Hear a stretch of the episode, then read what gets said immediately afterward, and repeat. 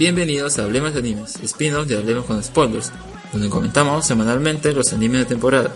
Y en esta ocasión me acompañan Jordi Fan, Carlos Mendo, Elías y quien les habla, Alexander Peña.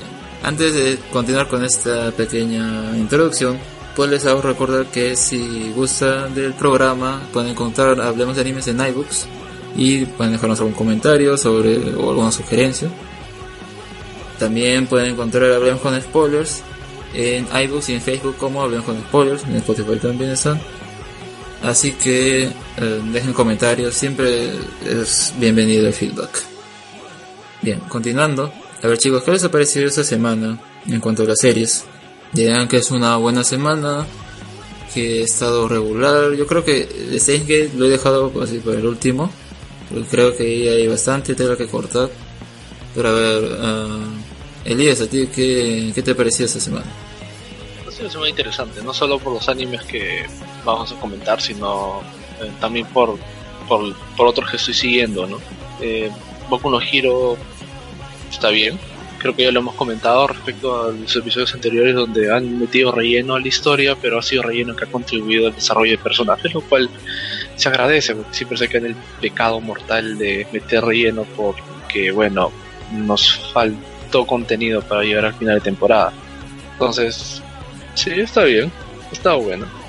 Eh, a ver, Jordi, en tu caso, este, yo diría que sí ha sido una semana, digamos, ha estado en un buen nivel de la mayoría de series que seguimos. Eh, diría que Shingeki sigue teniendo ese buen nivel que ha mostrado desde el inicio de esta temporada y el problema, como ya un poco mencionas tú, vendría a ser solamente el último capítulo de Stains, que ha sido por lo menos diferente a lo que esperábamos de esta serie. Ya, ya quiero que llegue el bloque para comentarlo en mucho más detalle. Y Carlos, eh, sí, bueno, también igual viendo los animes que estamos siguiendo, creo que hasta ahorita lo más rescatable de la temporada viene siendo Shingeki y Planet Wit. Y también este no no digo que quizás este disconforme, pero sí un poco un poco triste porque siento que el, capítulo de Steingate pudo ser mejor. Pasó simplemente de ser bastante curioso y enredado y nada más, pero ya lo comentaremos más a fondo en su bloque. Entonces con esto pasamos a nuestro primer bloque que va a ser My Hero.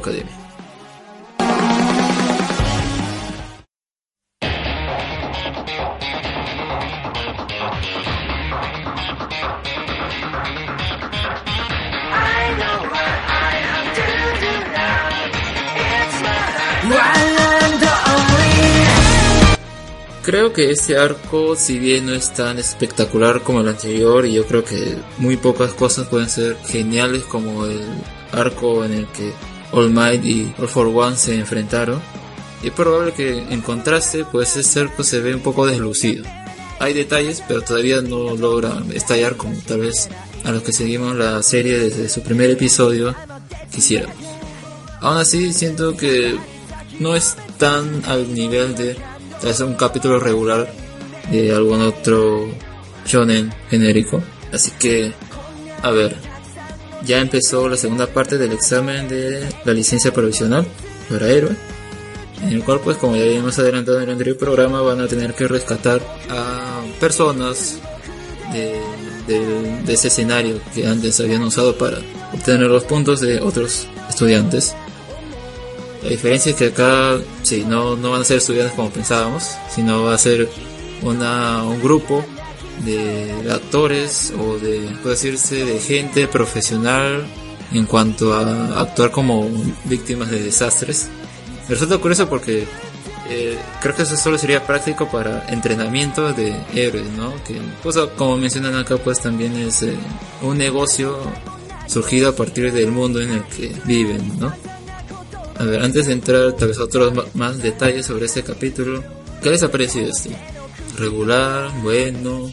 Todo este arco es interesante porque eh, nos presenta más del mundo, unas situaciones reales dentro del mundo de superhéroes y también nos da a entender de que el, nombre de Stein sigue, sigue resonando por ahí y que es una de las causas por las cuales han cambiado el, mismo examen que ellos están siguiendo en este momento, o sea, nuestros héroes qué bueno que hayan, hayan mantenido esa continuidad, ¿no? De un evento que ha pasado en la temporada anterior, ¿no? Pero que todavía resuena y que de seguro va a seguir resonando.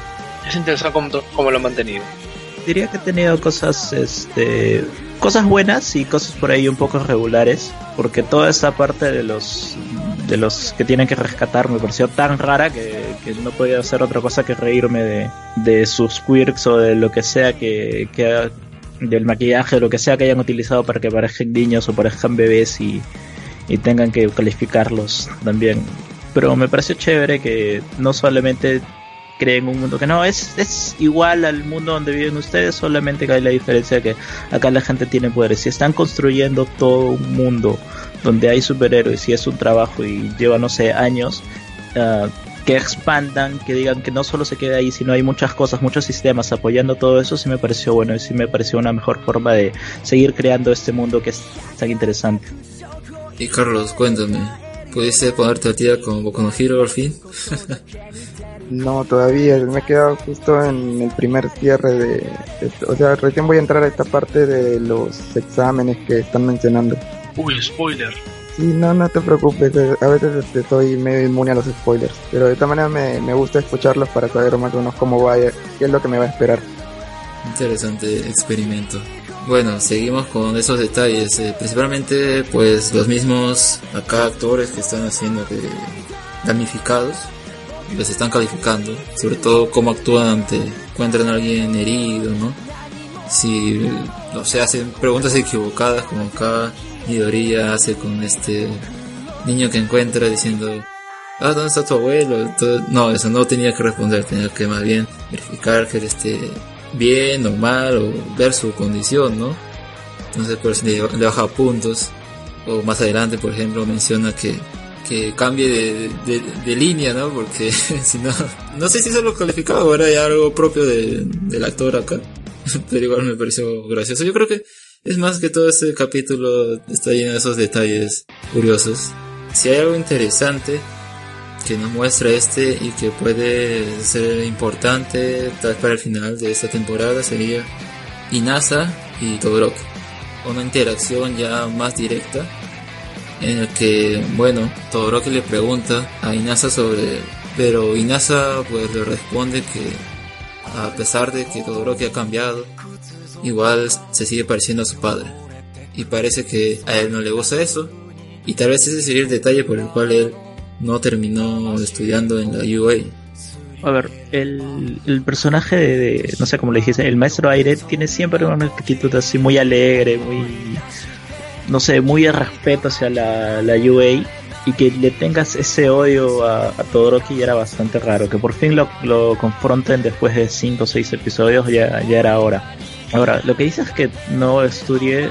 Supuestamente no solamente tendrían dos vacantes en la UA, o sea, es decir, que este chico hubiera entrado en vez de Todoroki o en vez de Momo, diría que eso sería incluso mejor que ellos. Pero bueno, yo quiero ver este cómo sigue toda esa parte de cuál es el pasado, por, qué, por qué tiene esta especie de enemistad y cómo va a terminar de reaccionar todo Todoroki después de que lo compare con, con, su padre, que le digan que sea igual, que si bien que deben acordarse en la temporada anterior, en el arco del torneo, era digamos su mayor temor y justamente todo lo por lo que trataba de no usar sus poderes de fuego. Ahora ya, ya sabemos que ha aceptado esos poderes básicamente con, con gran ayuda de Midoriya, pero que otro tipo lo, lo, lo confronte va a ser interesante ver cómo reacciona. No tengo nada más que agregar. Coincido con todo lo que ustedes han comentado. Eh, creo que ya he dicho esto, pero hasta ahora es notoria la forma como han presentado a los demás miembros de la clase, la interacción que tienen entre ellos, y, e incluso el tema esto de la relación Midoriya-Uraraka, al menos no han caído en el cliché, sino que han mostrado pues a un Uraraka muy decidida con sus, con, con sus metas, ¿no? Y que ahora se lo toma en seriedad, precisamente por la misma razón por la que Midoriya se esfuerza en tan, tan ser buen héroe. Como que tomó todo eso y tomó una decisión al respecto y sigue con ello. Eso me dice un montón del personaje femenino.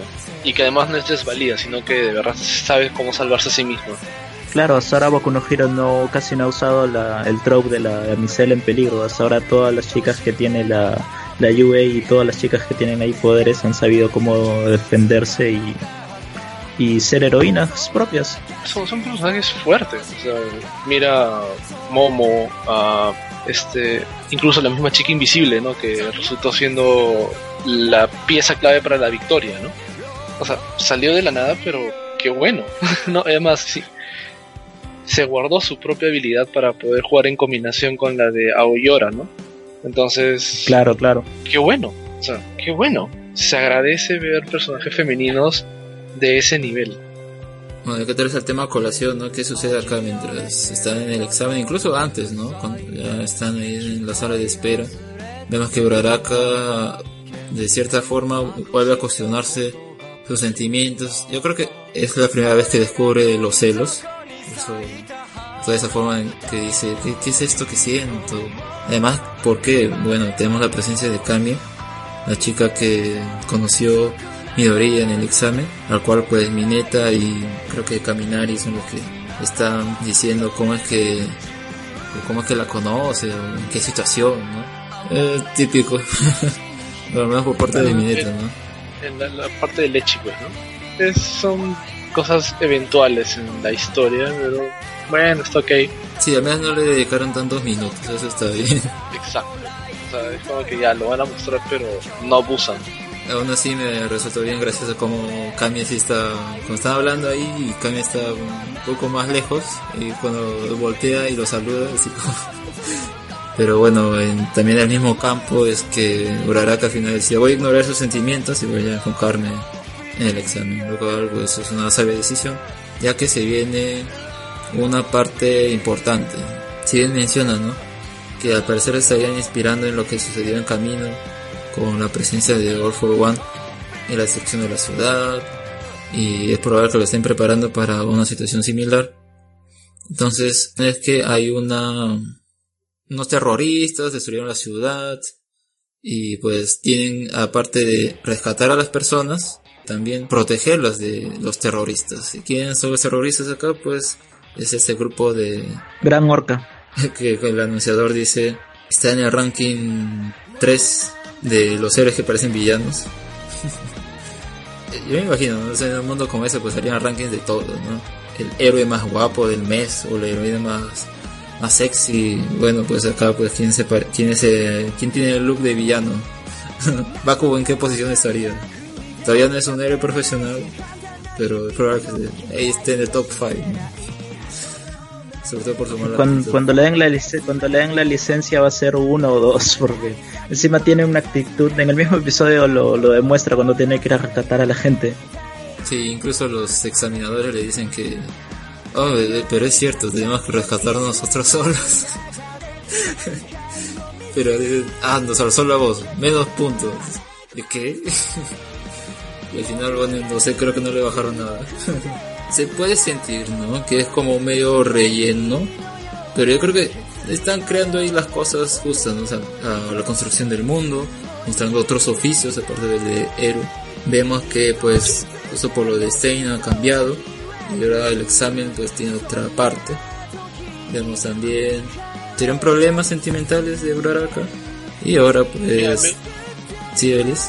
Has mencionado Uraraka y también el tema del examen. Me gusta la interacción que hay también con otras escuelas en esta segunda parte, o sea, cómo se organizan para poder tratar la situación de emergencia, ¿no? el hecho de que tengan zona de triaje, una revisión, separación, ¿no? E incluso me gustaría ver cómo se desarrolla la interacción con los, con los demás estudiantes para enfrentar a los villanos, bueno, al héroe que funge de villano. Y ya que acabas de mencionar Uraraka en lo último, este, espero que no lo echen a perder porque ha sido muy, eh, ha sido adecuada la forma como han tratado el tema Uraraka Midoriya hasta ahora. Así que espero no lo echen a perder. Justo como mencionabas, a mí, bueno, lo que muestran en este episodio sobre este romance que podría crecer entre ellos dos, me parece como que ah, pero bueno, como mencionas, ¿no? Van más allá un poco, ¿no? Diciéndote que acá pues el personaje de cierta forma actúa de manera madura el desenlace de este romance, sea que se dé ahora, se dé como mucho sucede, ¿no? Luego ya cuando están adultos, ella recién se casan y todo. como sea, bueno, pues que, sea algo distinto. Creo que puede enrumbarse por ahí. Y además que, bueno, ya volviendo a lo del examen, los mismos estudiantes en diferentes de diferentes colegios se ayudan, lo cual pues es eh, razonable, porque en una situación similar pues tendrán que colaborar con héroes de otros otros grupos, porque al fin y al cabo lo que importa pues es ayudar acá a los civiles. Y la pregunta con la que termina este, este capítulo, ante la presencia de, este héroe que acá va a ser de obstáculo, es ¿piensan pelear o protegerlos?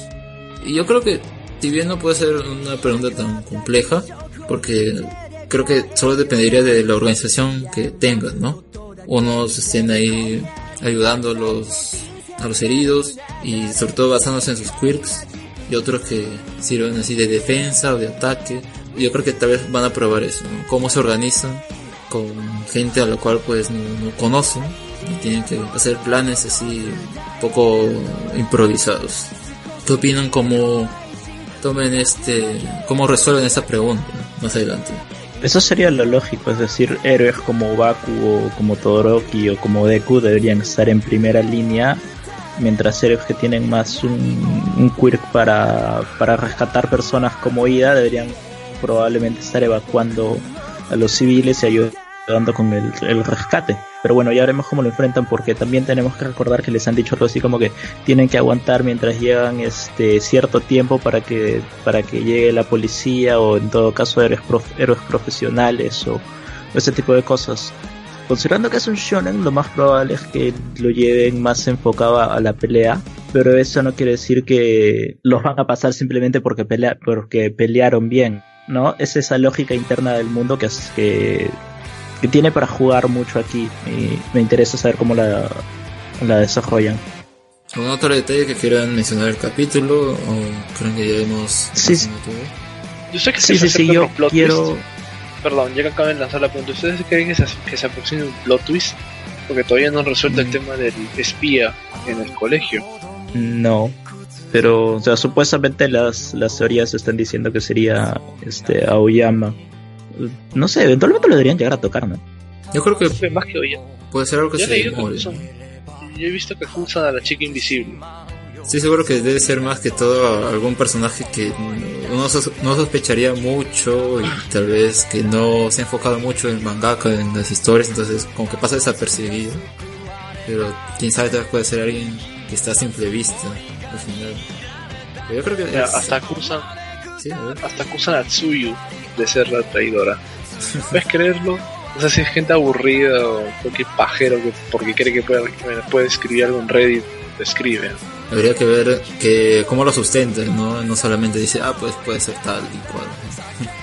Jordi, ¿qué, qué ibas a decir? yo quería decir que la primera la primera imagen que vemos de All Might es cuando Deku está chico y está en su, su computadora viendo viendo este video donde All Might sale rescatando gente y, y más adelante averiguamos que él siempre sonríe para hacerles creer que que todo va a estar bien y hacer que no se preocupen y, y se calmen. Y como ya sabemos que toda la historia básicamente es Deku convirtiéndose en, en All Might, en su sucesor. En ese capítulo que se hayan dado el tiempo para hacer que él recuerde todo eso y que tome esa misma actitud y esté sonriendo todo el tiempo a la hora de rescatar víctimas, me parece muy buena, me parece que, es la lógica del personaje. Un poco más le pone la canción Todo va a estar bien, como, como la de seguros estos que pasaban hace ya algún tiempo. Pero sí, es bonito la escena, ¿no? La que recuerda este tiene que sonreír y al menos variar un poco de frases, ¿no? Como le dice acá el actor con el que se encuentra.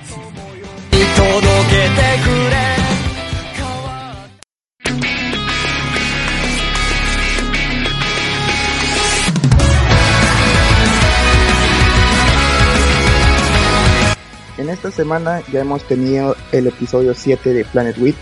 Ya terminó la batalla entre la facción de los humanos y, y, eh, Soya, ¿no? Que tiene el- de su al profesor y a la Mei. Eh, una vez que ha sucedido esto, vemos ya a Soya y al profesor en casa y Soya teniendo un sueño basado aparentemente en sus recuerdos, donde se nos muestra al dragón atacando el planeta de Soya, que es Sirio. En momentos previos a esto se revela la identidad de la Maid, que es en verdad una princesa del planeta Riel. Eh, luego de que los siriosianos atacaran este, el planeta de Riel, llega el profesor con su armadura de gato y su nave y eh, los siriosianos regresan para combatir al dragón porque están atacando su planeta. En este momento la May eh, le pide al profesor que se la lleve para que pueda aprender y ayudar a los siriosianos pese a que estos han atacado su planeta. Bueno, por lo menos hasta acá ya más o menos sabemos quién es la May, ¿no? Porque como que simplemente pasaba por ser una, una aparente ayudante del profesor, no sabíamos nada de ella. Podría haber sido un dragón que se transformó en una May también. Los Kobayashi. bueno, ya, ya, hay un dragón en la serie, ¿no? Porque no otro. Pero supuestamente todos los, todos los animales no tienen ahí una, una companion, porque también está la, la secretaria del otro. No, por ahora sí, ¿no? Al menos ya los que vemos así más en grupo, sí están ahí solos de seguro como todavía no tienen sus aventuras por el espacio, pues no tienen sus traductores. Pero al menos eso le da mm, lógica al traje que tiene, porque eh, se puede decir que al menos los, los pobladores de ese planeta tienen más o menos el mismo traje. La diferencia es que acá Namate tiene, tiene una coronita. Y yo de verdad pensé que era un cosplay, pues, ¿no? Además, si vemos en, la casa que está Soya, pues tiene ahí estas, estas muñecas, estas figuritas y cosas así de otaku, pues tal vez coge algún detalle de ahí y pues hizo su traje a base de eso. Pero acá pues que te cuentan que es la, la sucesora al trono de un planeta. Es curioso.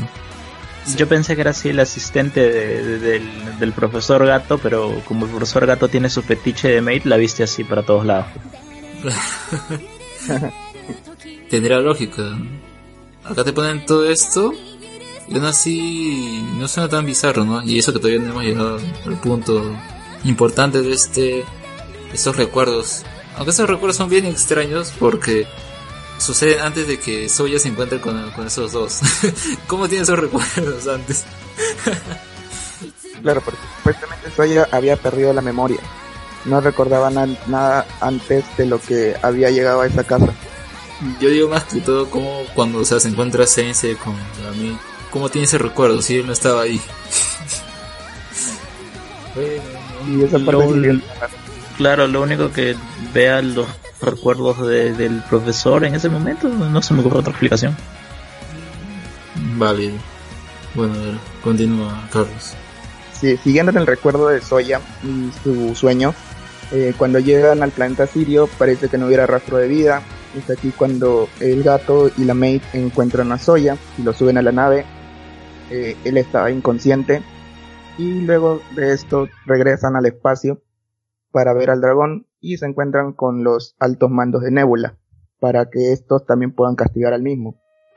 Eh, el profesor decide enfrentar al dragón en esta como que una lucha de, ideales, no por lo que eh, el dragón había destruido el planeta Sirio porque decía que era una raza malvada y el el gato, el profesor asumía que no, que el, ellos tenían amor dentro de su corazón y que si los crías bien y les enseñas cómo, cómo vivir, pueden ser salvados, que esa es la verdadera intención de Nebula. Luego de esto eh, se ve como, bueno, estos altos mandos que están comandados por el perro logran sellar al dragón. Después de eso se, eh, Soya despierta del sueño, ¿no? Y está desayunando con, con la mate y se le escapa como que eso, ese mensajito, ¿no? Donde le dice, ah, los rielanos no, no comen carne. Y la mate se queda así como que me sonsa diciendo, ¿en qué momento dije que yo era de riel? Bueno, ahí sabemos cuál es el motivo por el cual a soya no la dejan comer otra cosa. Pura carne de soya. a, soya. De por eso también se llama así. Pero, mira, acá hay un detalle interesante con eso del dragón y todo en filosofía recuerdo que siempre hay, exponentes o filósofos que justamente se cuestionan eso, ¿de dónde nace la maldad? Si, el ser humano es innato a esto o es algo que se prende. Eh, acá al menos están haciendo, digamos, el estudio de ponerlo en práctica, ¿no? Vamos a enseñarle acá a este, este habitante de ese planeta que se conoce por ser un planeta invasor y vamos a enseñarle que, que no, que ese no es el verdadero camino. O sea, las buenas maneras, se puede decir, de cierta forma, de, como mencionan ellos mismos, ¿no? Evolucionar a través del amor, imagino la empatía. Y si bien siempre vemos en animes que tocan cosas así filosóficas, psicológicas, existenciales, yo diría que eso no llega a ese nivel de ser algo muy presuntuoso, de tocar el tema de esa forma, sino de algo más común, más ligero, no tan denso. Y aún así sea de fácil comprensión, a tal vez verlo una vez, o tal vez verla algunas otras partes alguna más de una vez para poder entenderlo mejor, pero como que a uno no lo toma así tan con la guardia baja, pero que un dragón te venga con que la justicia que partirse de esa forma. Otro te dice que en realidad también estás ahí involucrando inocentes. Es una visión interesante de esas dos, de esos dos pensamientos básicos. Tienes mucha razón en lo que dices, digamos, es el segundo intercambio así de, de ideales que vemos en la serie y aunque lo están llevando por un tono mucho más ligero, no lo están haciendo mal, o sea, me parece que las palabras, eh, las ideas que quieren transmitir sí son captadas, sí son, sí son bien llevadas y sí me parece que llegan a tener eco con, con lo que, con su público y, me parece que también son bastante eh, precisas, buenas, o sea, no, no se doblan los ideales para, para, para que entrar bien en su argumento, o sea, no, no jalan, no tienen conveniencias para entrar en, su mensaje. Me parece que las ideas que están trocando sí las llegan a transmitir y, de una manera muy buena y de una manera muy muy chévere, muy que te engancha, eso es lo bueno que tiene que tiene el anime que ciertas ideas las puedes llevar de forma entretenida y, puedes mantener a tu audiencia enganchada siempre queriendo más. Este, ahora, lo que me gustó es que los dos discuten qué cosa es ser parte de Nebula. O sea, si bien ya teníamos esta, esta visión de que Nebula está dividido entre la, facción pacifista y, la otra facción que es la que, la que quiere sellar el poder, que aquí te pongan uno que le diga, este, no, tú como dragón y actuar de esa forma no representas los, los ideales que yo vea, eh, que yo veo y que, que, tiene Nebula y por lo tanto deberíamos expulsarte y, el dragón que diga, este, yo soy completamente de Nebula y esa es la, la, única forma de, de, de, impartir, de impartir justicia. Esa parte sí me gustó. Los temas que toca la serie tampoco son tan ligeros como para que uno no los tome en serio. Tiene cierto matiz importante que funciona no solamente para el capítulo, sino imagino ya para el análisis completo que se puede hacer o que hagamos al final de la temporada con su último capítulo hasta, hasta ahora eh, creo que el anime ha sabido profundizar en sus temas hasta lo justo como para no caer en pretensión. Y los ideales hasta esta mitad de, serie, bueno, hasta el capítulo 6 ya, ya están bien marcados. Entonces, ese es un, es un buen trabajo por parte del anime. E-, para no... Esa era la palabra que estaba buscando. Pretencioso, no presuntuoso. Sí, es cierto. Muchos, muchos argumentos a veces pueden ser. O sea, a mí me gusta justamente los primeros animes que yo veía eran que iban más allá tal vez de lo normal, entre comillas, o sea, que tocaban temas serios. The Note, Monster, mira, yo me acuerdo haberlo comprado Monster y no, no, me, no me la vino porque no quería, sino porque no tuve tiempo, qué sé yo, y al final lo difícil lograr, en fin, la cosa es que me gustaban esas temáticas, digamos, serias, entre comillas, Ah, que pueden ser catalogadas como thrillers o algo así. Y sí, pues la mayoría pues cae en ser muy pretenciosas. Yo creo que eso no, no cae a ese nivel. Y eso, es lo paja. Claro, sí, o sea, una serie creo que cae en pretensión cuando tú propones algo, intentas profundizar en ello, pero no lo logras bien. Ya vimos a Darling, ¿no? Con sus intentos de profundizar en los personajes, pero al final terminó siendo mamarracho y queda en pretensión.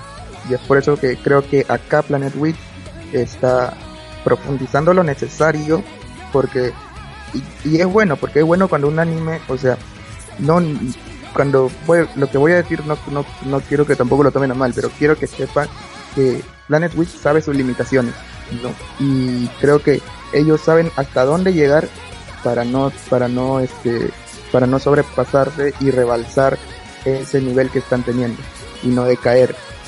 Entonces creo que por eso es que Planet Wit está haciendo las cosas bien. Carlos, entonces continúa con el resto del capítulo. Soya vuelve a su escuela y bueno, luego de que se entera de que la mayoría de sus amigos se han, se han mudado por cuestiones de esta de las peleas y, y, la, y los desastres que han habido en, en el pueblo, se encuentra con la secretaria de la facción de los humanos, la que trabajaba al costado de, del jefe de ellos, que ya ha muerto, desapareció, se fumó, pero ahora está encubierta como estudiante y al parecer tiene un poder psíquico que domina la mente y recuerdos de la gente. Eh, lo puso en práctica con Soya cuando le dijo que no recuerdas que yo, yo me he matriculado hoy y ya nos hemos conocido horas antes cuando lo intenta hacer con la amiga de Soya, la chica de lentes, no funciona. Lo que se asume que es por los lentes, ¿no? No, no tiene contacto directo con sus ojos. Yo asumí que era tal vez yo no funcionaba con las mujeres o algo así, pero ya que mencionas lo de los lentes, tiene más sentido. Yo pensé lo mismo que Alexander. Somos unos brutos. no pensamos más allá de, de la caja. ya bueno. Me da risa. Eh, bueno, los dos miembros de... Hay dos miembros de la facción de los humanos que han pasado a las filas de la facción de Sellado y esto ya lo vemos después de la escuela. Eh, y entonces eh, Soya llega a un, a un parquecito este donde normalmente pasa para regresar a su casa y tuvo una conversación con un ente superior que se hace llamar la gente del paraíso, y el cual toma la forma de su hermano mayor y le explica que ellos no tienen una forma material definida, sino que la persona con la que interactúan eh, es este toman la forma en que ellos la perciben, ¿no? También aparentemente es dependiendo de sus deseos o pensamientos o recuerdos. Eh, les dice que en este momento los poderes psíquicos de Soya comienzan a despertar y el ente se retira diciéndole que tenía un favor que pedirle pero lo hará luego. Luego de esto eh, se le presenta a Shiraishi con estos dos miembros de ex, human, ex facción humanos, que ahora son de la facción de sellado, justo cuando Shiraishi iba a usar su poder psíquico para borrarle la mente a Soya diciéndole que no estaba aquí, se, le presenta a la Mei para detenerla. Acá hay un detalle porque la Mei le dice Senpai, lo que probablemente se han conocido antes cuando trabajaban en Nebula juntos. ¿no? Porque yo asumo que también después de que pasó esto, la Mei pasó a ser parte de Nebula. En esa parte también acá Soya manifiesta sus poderes psíquicos, o sea, esa evolución que tanto menciona y a la que al menos el dragón temía, porque pensaba que todos los sirianos eran iguales. Así que acá claro. vamos a probar, ¿no? Saber si la evolución del amor surgió, eh, hizo efecto en él o, o no. Si el experimento del sensei también pues, será y justo eso es lo que explica Chiraichi. Le dice que el índice de maduración mental de los siriosianos era como el de los terrícolas. Y si los terrícolas comienzan a despertar sus poderes psíquicos, empezarán la militarización como los de Sirio e intentarán invadir planetas. Para este momento, eh, se le, ella declara la guerra a lo de la facción pacifista, ¿no? para ver cuál va a ser el destino de la humanidad. Después que se van, Soya se da media vuelta y dice que no va a luchar porque no es su problema. y continuará. Ya, todavía, todavía quedan varios capítulos, todavía podemos tratarlo. Yo creo que con 12 capítulos esta serie ya va a ser mejor que este Gay sus 24 capítulos de sobra. O Darwin incluso, no sé. O sea, yo... si, con 6, si con seis ya era uno de los mejores de, de la temporada. Yo, yo creo, a ver, Planet es una prueba de que de verdad hay un montón de series que tienen capítulos por las puras. Ya, puede ser por ejemplo estas series X, ¿no? DXD Hero, Hermana Sensei en su momento, varios así. ¿no? Pueden tener todos los capítulos que quieras, no importa, al final son X, de punto que sean graciosos y tengan escenas con chicas en paños menores. Pero cuando se trata de tener una trama importante, ¿cuáles son las que hemos seguido? Darling de Franks, Gate Zero. Al hacer esto, este programa de cero semanal y ver cómo evolucionan pues los las series, vemos más ahí las fallas que tienen y cómo al final eso termina pesando, pesando y pesando.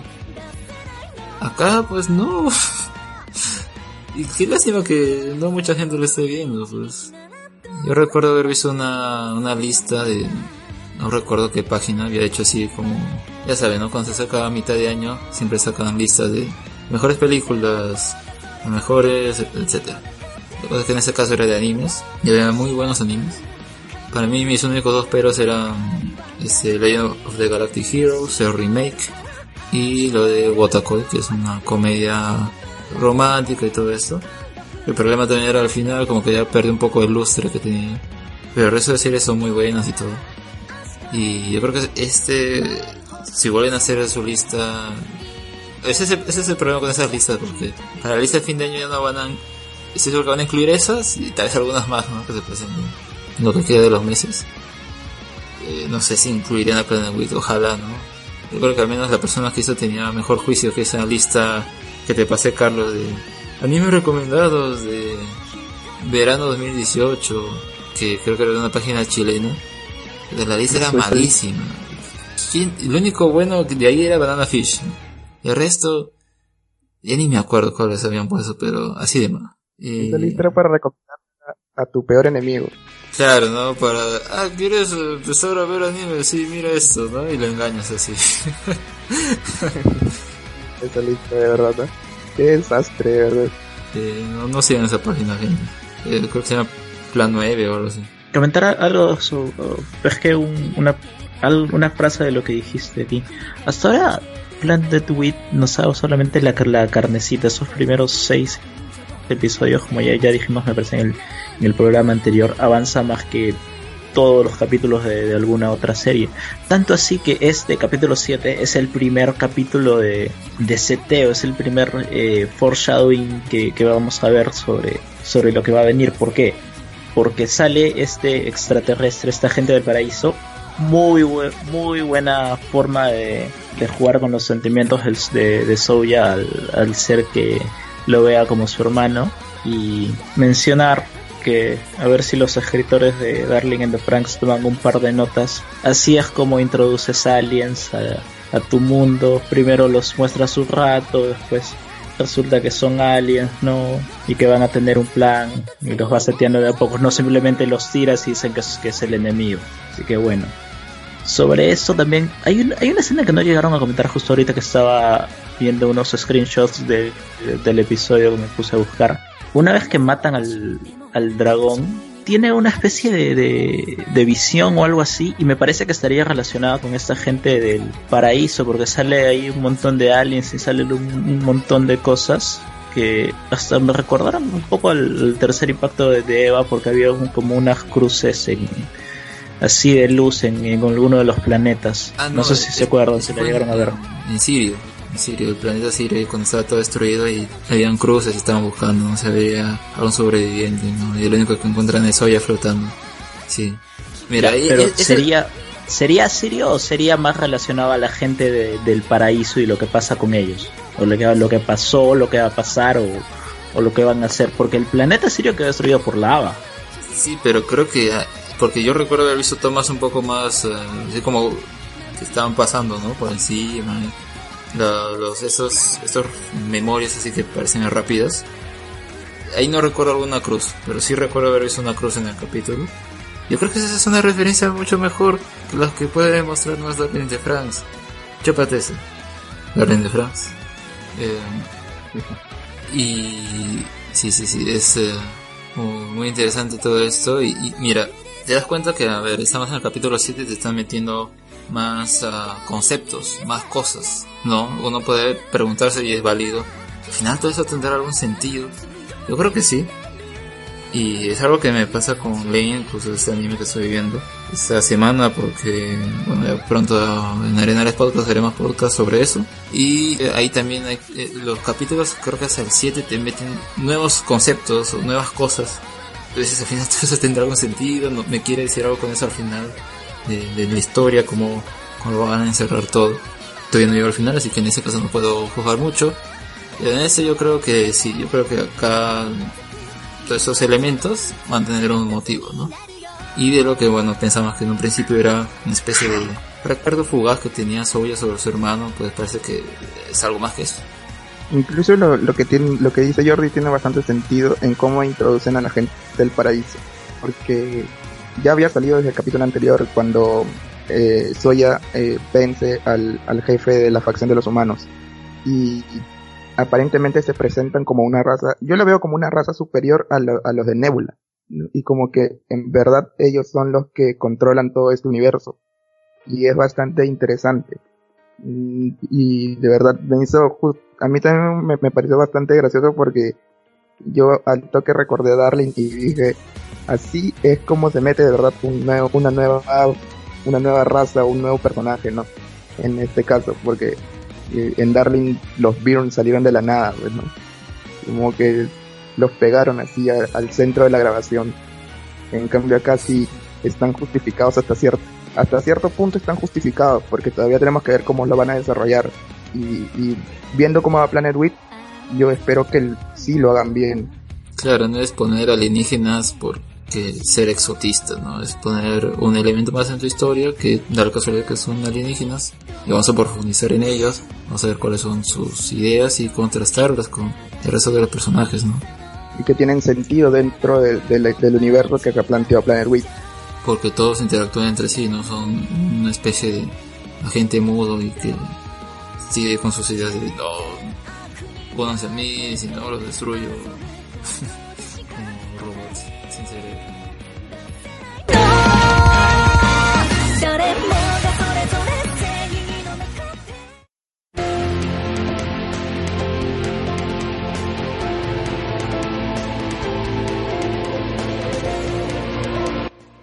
Shingeki no Kyoji, o sea, Attack on Titan llegó a su episodio 5 y las expectativas están bien altas porque hasta ahora nos ha mostrado un gran nivel y dentro de la misma historia están también en un momento muy crítico. Ya sabíamos que, que Erwin, el comandante de la Legión de Reconocimiento, había sido torturado y se lo estaban llevando. Y justamente es con esto que abre el capítulo. Y nos muestran que el juicio es básicamente simplemente una, una mera formalidad porque ya están hasta listando el lugar donde lo van a matar y ya están diciéndole a la prensa que simplemente es un traidor y que lo van a ahorcar. Aún así, Erwin tiene que dar sus testimonios frente a la, al consejo que son los que dirigen esta, esta ciudad, o sea, la capital, porque básicamente el rey simplemente está ahí como una marioneta sentado, mirando con la misma cara, aburrido. ¿Qué es lo que son los, los argumentos de Erwin? El primero dice que no pueden desmantelar la legión porque la legión es el arma de la humanidad y cuando lleguen los titanes, cuando los ataquen, los muros simplemente no los van a no los van a detener y si algún día quieren llegar a volver a ser libres, necesitan a la legión de reconocimiento. El, el consejo lo que, lo que responde es algo así como que eh, no importa eso, básicamente la Legión se está sobrelimitando en sus funciones porque incluso están tomando a Eren como propio, simplemente no quieren cederlo a ningún otro comandante y más lo toman como que va a ser un arma con que van a usar contra ellos. Después también Erwin menciona el tema de que en este mismo momento las cosas no están tan bonitas que digamos, hay falta de recursos, hay falta de comida y si llegan a caer la siguiente muralla, que creo que el María, que se llama la siguiente muralla, todos los refugiados van a llegar a la capital. Digamos, el espacio que tienen para vivir se va a ir acortando y todos esos juntos van a llevar una guerra civil. Estos argumentos son simplemente desechados por el Consejo, no le toman ninguna importancia. Y ya en la, parte final del juicio le preguntan al comandante Pixie su opinión. Y el, aquí el líder de las tropas estacionarias dice que si bien han peleado con la Legión en muchas oportunidades, y concuerdan en algunos argumentos, ellos simplemente no se ponen a, a favor suyo, no, no van a tomar partidos por ellos. Así que después de, de un pequeño momento en que el Consejo delibera, como ya sabíamos, dicen que Erwin es condenado y va a ser condenado a muerte por violar la, ¿cómo se llama? La legislación para la humanidad. Aquí hay un poco un momento muy especial porque entra un mensajero a las tropas estacionarias con la gran noticia de que el siguiente muro, el, muro María, ha sido destruido por el titán colosal y el titán eh, acorazado, que ya sabemos quiénes son. Y al estar bajo ataque hay refugiados dirigiéndose hacia la capital y que tienen que hacer algo. En ese momento todos se quedan así completamente congelados. Y el primero en reaccionar es el comandante Pixis diciendo que prepárense para pelear, todos listos para recibir a los refugiados y que ya hay que moverse. Bueno, entonces en ese momento el consejo, del líder de, ellos, lo que hace es cancelar esta orden usando los mismos argumentos que hace unos minutos le había dado Erwin. Así que lo que él ordena es que simplemente cierren los muros, no dejen entrar a los refugiados y que nada más se preparen para, para defender, pero nada más. En ese momento... Eh, continúa. Me hizo recordar la situación de Perú con la migración venezolana. Nada más. Yo diría que el episodio se divide en esas dos partes, La conclusión del juicio y el misterio sobre qué le pasó a la familia de Lord Race. La estrategia, pues acá que, que arman con Pixies al final no es algo que ya tenían acordado, ¿no? Incluso el mismo Pixies lo menciona que iba a depender más que todo de la respuesta que daban este, este consejo, ¿no? De cuatro.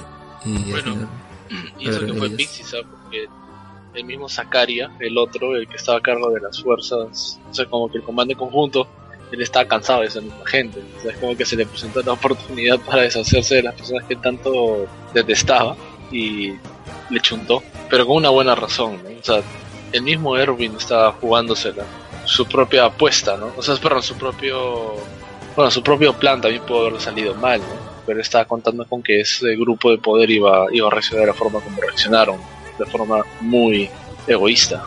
Una forma... Básicamente porque, ya los conocen también. Exacto. Porque cuando, cuando llega Zachary... Claro, porque eh, ahí el, el, único que estaba a su favor en ese momento vendría a ser el líder de la, de la policía militar. Pero él también se vuelve en su contra al escuchar su respuesta y cuando llega Zachary con la noticia de que todo, todo ha sido una mentira, que no hay titanes, no hay nadie atacando, y los y usa sus propios argumentos en su contra, decir que están traicionando a la, a la humanidad y los, y los aprecios eso y después en la próxima escena donde él de, habla de sus intenciones es que simplemente ya tenía años viendo cómo, cómo actuaban y ya tenían el antecedente de cuando cayó el primer muro hicieron hicieron casi casi lo mismo. Además ya nos habían mencionado eso en el capítulo de Erwin. Y él se dio cuenta cómo era este grupo como querían mucho su posición y decían todo a favor de mantenerla. Entonces, prediciendo eso, acá habrá pensado, van a actuar de esa misma manera. Dicho y hecho, sucede eso. Por suerte todo sale acorde al plan. Porque de no haber sido así, pues como ya mencionamos, a veces hubiera muerto al final. Aunque parece que Erwin también estaba muy... Um, era una de las posibilidades, aún así no era algo a lo que hubiera rechazado, ¿no? Igual lo hubiera aceptado. Eh, hasta ahora, ¿qué les ha parecido toda esta trama del, golpe de Estado? Porque a mí me ha gustado bastante cómo la han manejado, la han manejado, digamos, eh, más tranquilo de lo que esperaba. Eh, mi, yo lo comparo con otro golpe otro golpe así militar que se haya visto en anime solo es el de Full Metal Alchemist Brotherhood pero ese tenía un toque así mucho más de acción mucho más de peleas y ser el básicamente el clímax de esa historia. Aquí ha sido mucho más calmado mucho más digamos político mucho más movimientos y, y estrategias eh, acuerdos así en, en la noche. O sea les ha parecido lo mismo. A mí me hizo recordar este el golpe de estado porque básicamente hay un anime que trata sobre un golpe de estado que se llama Aka y me hizo recordar bastante eso por el tono político que tiene la serie, o sea, en ningún momento se levantan contra con armas ni con ni con acción como menciona Jordi en Full Metal, sino que más bien son cruces de pensamientos y ideales y y este y como que disputas entre de palabra más que nada, porque para mí, por ejemplo, en el caso de Chingeki, hasta ahorita esta parte de del juicio de Erwin, de Erwin, ¿no? Cuando está frente al rey y estos cuatro mandos, me parece una de las mejores escenas que ha tenido Chingeki hasta ahora. No sé qué opinarán ustedes al respecto de eso. Cualquiera diría que se acababa el, el cuerpo de exploración, ¿no? Cualquiera pensaba eso. Ahora tienen otro problema, ¿no? Que es lidiar con la familia Rice y averiguar dónde está Eren. Eso es lo que ahorita les preocupa, ¿no? Porque ya está solucionado en la ciudad el tema de, esta conspiración, porque eso es lo que es, una conspiración. No lo han manejado mal. Lo que sí sería interesante es ver el equipo, el nuevo equipo de antipersonal que hemos visto en el primer episodio y un enfrentamiento entre precisamente los, de esta secta o grupo de poder o quienes sean contra el cuerpo de exploración porque eso es también lo que han colocado en, el póster promocional de esta temporada. Cada vez, ¿quién contrató a Kenny? Porque se podría decir que aún así es un grupo, tal vez que el mismo Kenny formó, que estaba de, del lado de este consejo y ahora pues que el consejo ya fue. ¿Qué pasará con Kenny, no? ¿Con qué saldrá ahora? Queda lo de Eren, que parece que es la última carta que se van a jugar tienen que tener todas las piezas, ¿no? Porque, o sea, si bien el golpe de estado era no solamente sacar ese rey falso, sino era poner historia en esa posición. Pero no la tienen, así que tal cual el golpe todavía no ha terminado. Porque si pueden luego esos grupos de poder vuelven a hacer otro, pueden dar otro y ponerse el contragolpe. Va a depender de qué decisiones tomen ahora en adelante. Y recordemos que todavía no se, no se resuelve lo de alterar memorias que dicen que es el poder que tiene el rey. ¿Cuál rey? Eh, ¿Es falso? ¿O algún otro rey que está ahí escondido? ¿O tal vez era el padre de.? No, o sea. o sea, debería ser eh, Lord ¿no? Porque el, que estaba acá encima estaba durmiendo, recién lo, lo despiertan y se dieron cuenta que era un PPK. Durmió con los ojos abiertos.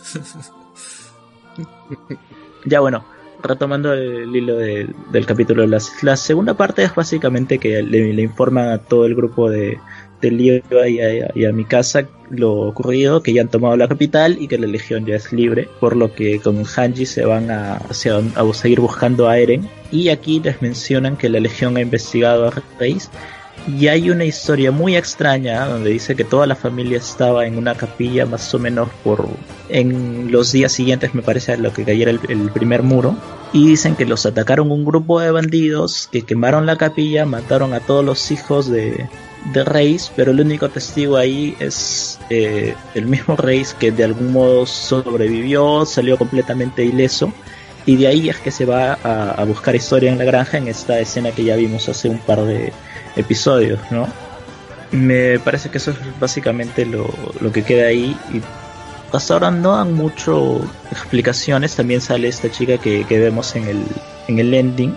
Dice que era hija de, de pero que al parecer también ya está muerta. Después, básicamente, la última escena es una que donde sale Eren en, lo que parece ser una cueva o algo así, porque hay como cristales o, hielo o, lo que sea, que es justamente, como menciona Elías, una de las que está en el, en el póster. Y frente a él se aparece Historia ya en, en un vestido y no está atada, no está nada, así que queda, queda por ver qué van a hacer ahí. En las cartas que ponen en medio de, del capítulo, ¿no? Para irse a comerciales, al menos la información que ponen es que este lugar se usa para pasar el, el reinado de generación en generación para hacer la ceremonia. Podría ser que esté historia para que ella ocupe ese lugar, pero. O sea, bueno, sabemos que Eren está ahí porque lo van a devorar. Pero en todo caso, ¿por qué quisiera ese consejo usar el poder de Eren? ¿Para que tengan un arma contra los titanes? ¿Para que les ordene que se vayan? ¿Algo así? ¿Cuál era? A ver, hay que reflejar un poco porque también me he olvidado cuál era exactamente el poder que tenía eh, Eren, o el que descubre que tiene al final de la segunda temporada. Para empezar, tiene algo así como que puede crear muros o, algo así. Recordemos que en la primera temporada vemos que Annie puede crear una especie de, no sé, diamante o, un muro de, cristal o cosas así a su alrededor.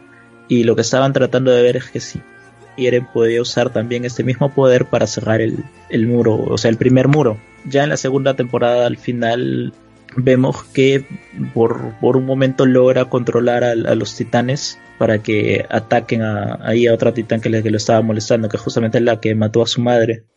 Igual que esa duda, ¿no? ¿Qué, ¿Qué, van a hacer acá? ¿O qué hubieran hecho con el poder, no? En el adelanto nos muestra que aparecería acá el padre de Eren, aunque no estoy seguro si sería una visión, un sueño, porque ya en la misma cueva, pues Eren tiene una especie de sueño con esta hija de Lord Royce Y es raro porque ellos nunca se han encontrado.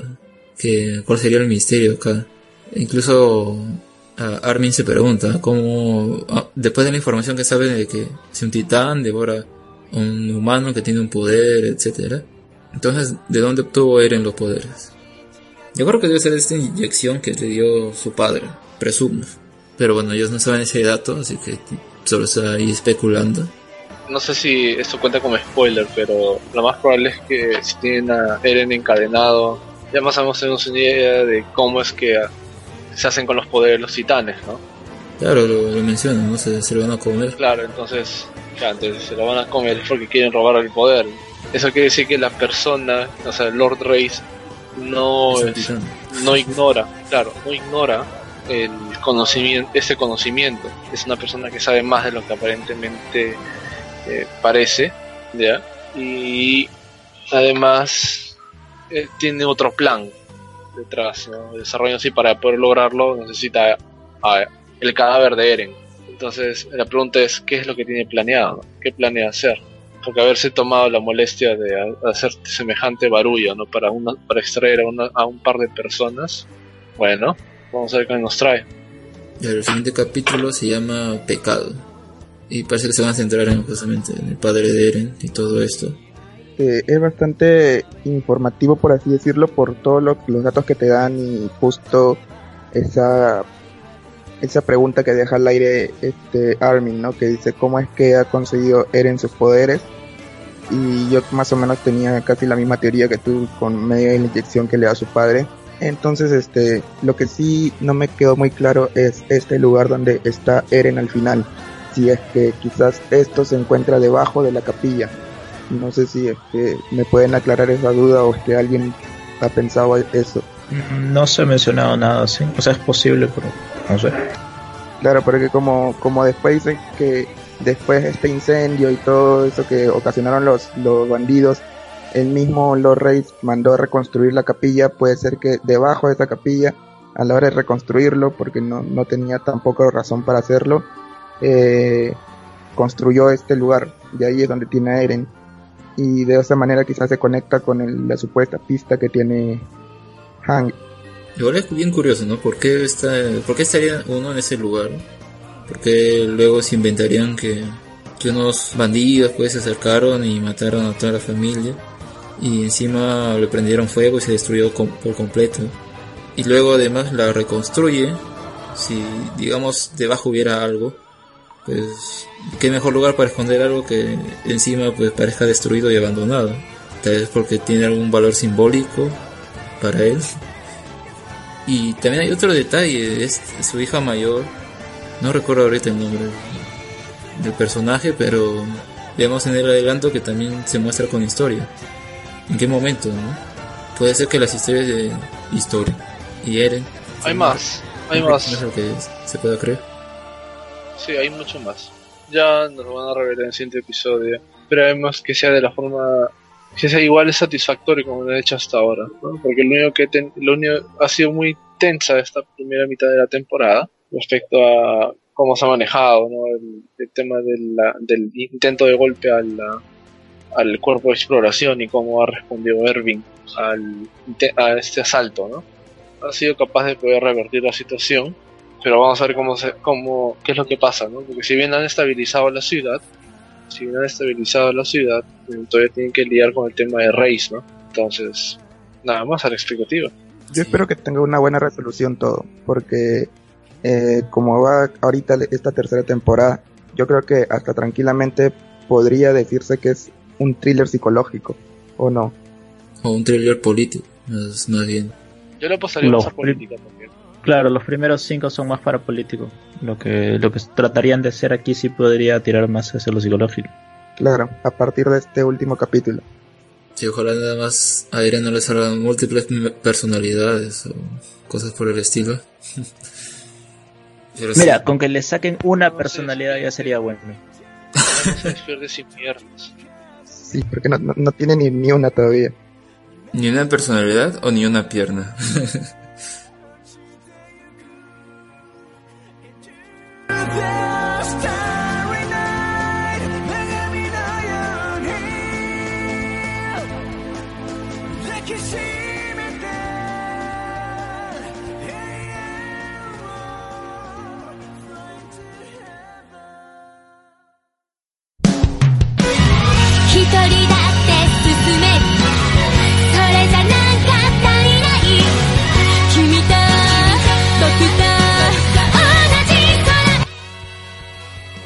semana más en Janevado y un nuevo partido.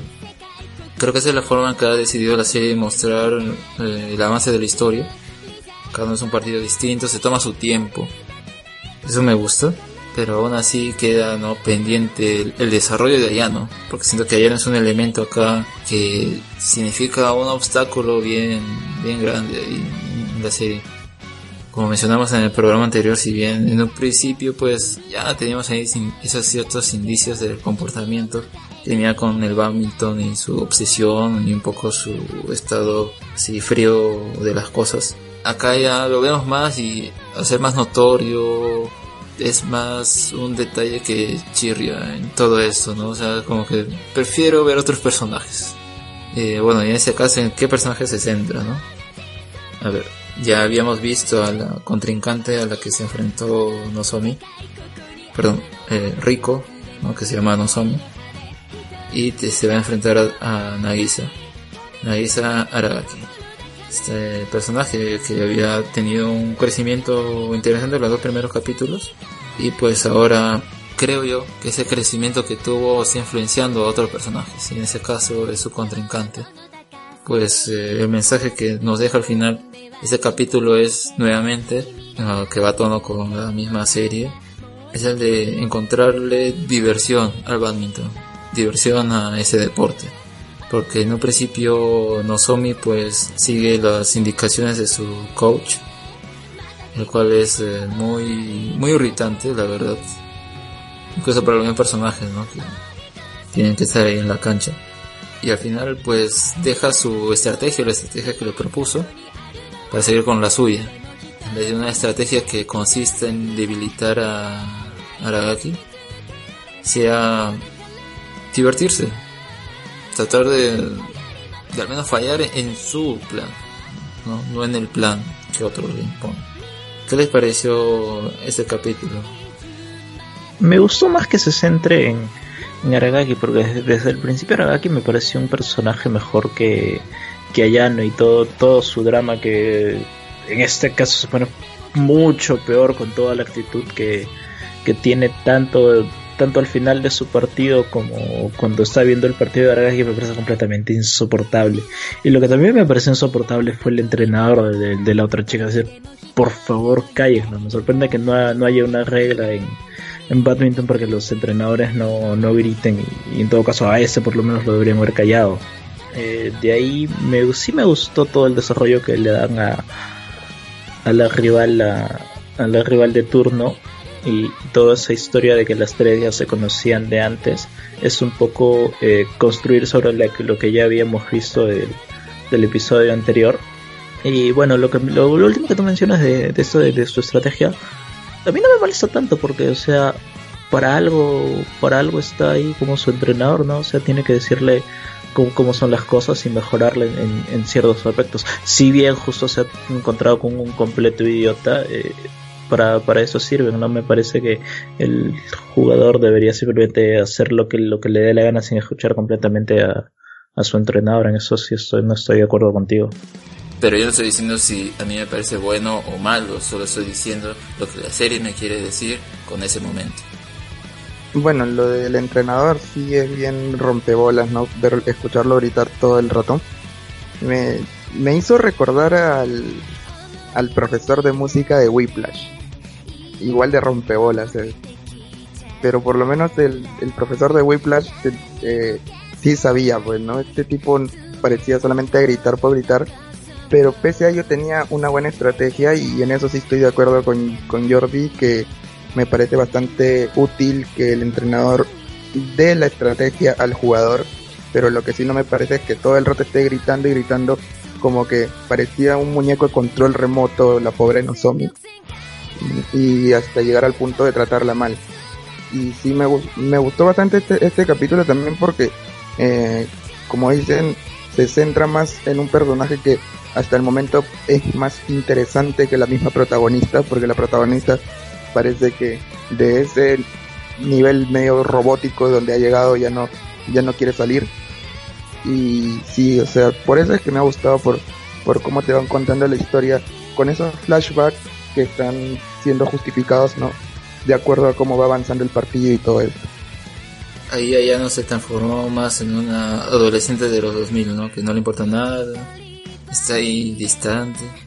Eh, bueno, en el caso de la estrategia que acá le plantea su entrenador, creo que el problema principal, al menos para mí, es que lo dice, lo grita y todo. Y es como que si quieres que tu estrategia funcione, tal vez no deberían decirla tan alto y por eso al mismo tiempo pues Aragaki se da cuenta y allá eso es lo que quería, ¿no? Al final no le, le causa cierto problema, ¿no? Porque ¿cuál es la estrategia? Pues principalmente hacerla correr, que, que se canse y que se vean afectadas sus rodillas. Eh, es este elemento que nos presentan acá, ¿no? Dicen que podría poner en riesgo su, su carrera como deportista. Y bueno, ese es el, punto que quiere atacar en este caso. Al final, pues, como Nozomi pues hace lo que lo que quiere. Quiere quiere no estoy seguro si termina con el mensaje de fallar por sí misma. Por más de que de que no no, no gane acá en el partido, otro aspecto que también muestran es el pasado que tenían esos dos personajes, no es simplemente dos personajes random que se encontraron y pues el único enlace que encuentran es a, Rico, sino que en el colegio que estudiaban en la secundaria es que reclutan a Nozomi por encima de Aragaki porque creo que al menos el, este entrenador había visto que podría tener ese problema. Aún así Nozomi sabe que, Aragaki es superior a ella y eso le afecta pues ¿Qué les pareció ese flashback? ¿Sienten que le da más intensidad a su encuentro? Sin duda, sin duda, o sea, que, que ya tengan ellas mismas una historia, que las chicas tenga este sentimiento de que, de que Aragaki siempre ha sido lo mejor que ella, que nunca la haya podido derrotar, pero aún así ella, ella le, a ella le den la beca solamente porque el entrenador la, la, puede como que controlar así a los gritos o sea, se nota que le, que le crea un sentimiento a, ella y la vemos, lo vemos desde el principio del, del, episodio cuando está en los mismos baños también. Y por el, por el otro lado está toda la frustración de Aragaki de, de nuevo, sabiéndose que es mejor de la otra no haber alcanzado el premio. Sin duda le da eh, un plus al, al partido. Pero me parece que Aragaki no, aún así no tiene tanto Mm, el peso de esa decisión. en el momento también de entrar a la cancha es como que ella no está tan enojada por no haber conseguido la, la beca como la otra chica sí está enojada, incluso no la quiere mirar, le responde como que me vas a tratar así. Eh, a mí me pareció que más lo sentía la, la otra. No son, era que más rechazo parece. Pero es cierto, ¿no? Ahora no parece tanto preocupado por ese asunto. Debe ser porque como nos hemos centrado más en Nozomi, no vemos tanto como piensa Aragaki en cuanto a esta situación. Debe ser porque no, no es el momento aún. de será en su capítulo. O tal vez cuando tenga un encuentro con, con Ayano. Bueno, si es, si es que se han tomado la molestia de hacer todo un capítulo para este partido, me parece que los flashbacks le dan un peso bastante emotivo al mismo, ¿no? Porque eh, justifican toda esa emoción que se siente o la tensión que se siente en el mismo encuentro. Y sí, justo eh, también como que me da esa sensación de que Nozomi siente más este, este partido, lo toma más a personal que la misma Nagisa, pero sí se le nota un poco preocupada al inicio, pero como que lo supera rápido y solamente entra a jugar, ¿no? Entonces sí me parece me parece me parece un buen capítulo como digo ya y me parece que están los flashbacks están bien justificados para darle sentido al mismo encuentro. Y por el lado de allá, ¿no? Pues que pasó tuvo un partido en el cual pues a su contrincante sufre un calambre o se, creo que se tuerce el tobillo o algo así. Le pregunta si puede continuar, ella dice no, si puedo jugar pero ya ya no se acerca al, árbitro y dice, pásame eso para firmar. ya, no le importa, ya se cree ganadora. Bueno, al fin y al cabo termina el encuentro. Se encuentra con su amiga Elena. Y es la que le vuelve a recriminar, ¿no? Esta actitud. Porque eres tan fría con el badminton. Ay, pero si tú eres la que quería que estuviera, le responde ¿no? Algo que ya Carlos había mencionado en el capítulo anterior, ¿no? Es más o menos lo mismo. Y a partir de ese momento, pues vemos que ella está viendo el partido de Aragaki, se queda ahí como juzgando lo que hace. Al final, bueno, dice que sí, ha mejorado, pero es como que no se la cree mucho. O, no sé, que no sé qué pasa por su mente. Pero ahí, ahí yo no sé qué cosa quieren hacer con la serie o con el personaje. Creo que ese es tal vez uno de los problemas que tiene esta serie y al no saber qué, viene en el siguiente capítulo porque no tiene adelanto. Es ending punto.